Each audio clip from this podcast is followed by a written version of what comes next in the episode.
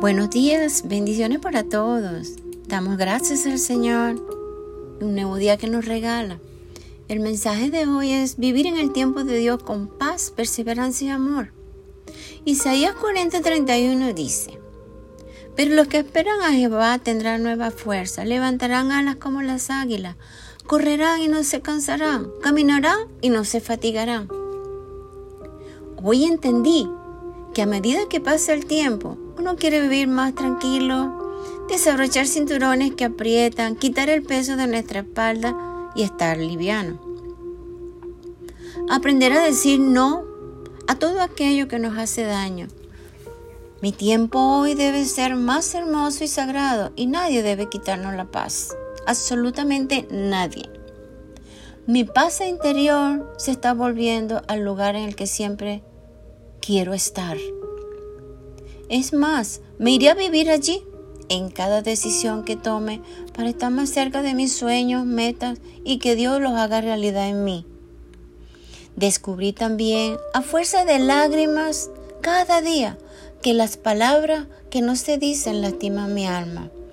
Así que estoy practicando el acto de decir en el momento justo o simplemente retirarme a tiempo de donde sea que no soy feliz. A medida que crezco descubro que me empiezo a quedar con pocas cosas y personas, que lejos de ser traumático es liberador, quedando todo aquello que nos hace felices, nada más, porque Dios es amor. Es poco, sí, es poco, pero bueno, eso es así. Porque llega un momento el que no sirve apretar y pilotear situaciones que poco tienen que ver con uno. Si nos crecen las alas, son para volar, no para vivir en el suelo. Bendigo el momento en que puedo darme cuenta de estos hechos tan sanadores. Vivir de cara al cielo respirar sin culpa, dejarse llevar y ser, trabajar por lo que deseamos, saber elegir, saber vivir.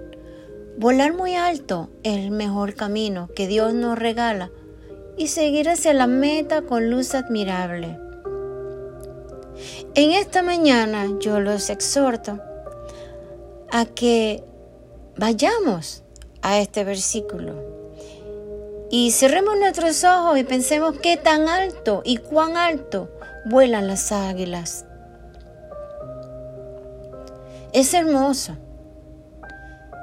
Y por muy difícil que muchas veces nos parece, debemos apretarnos el cinturón y seguir hacia la meta.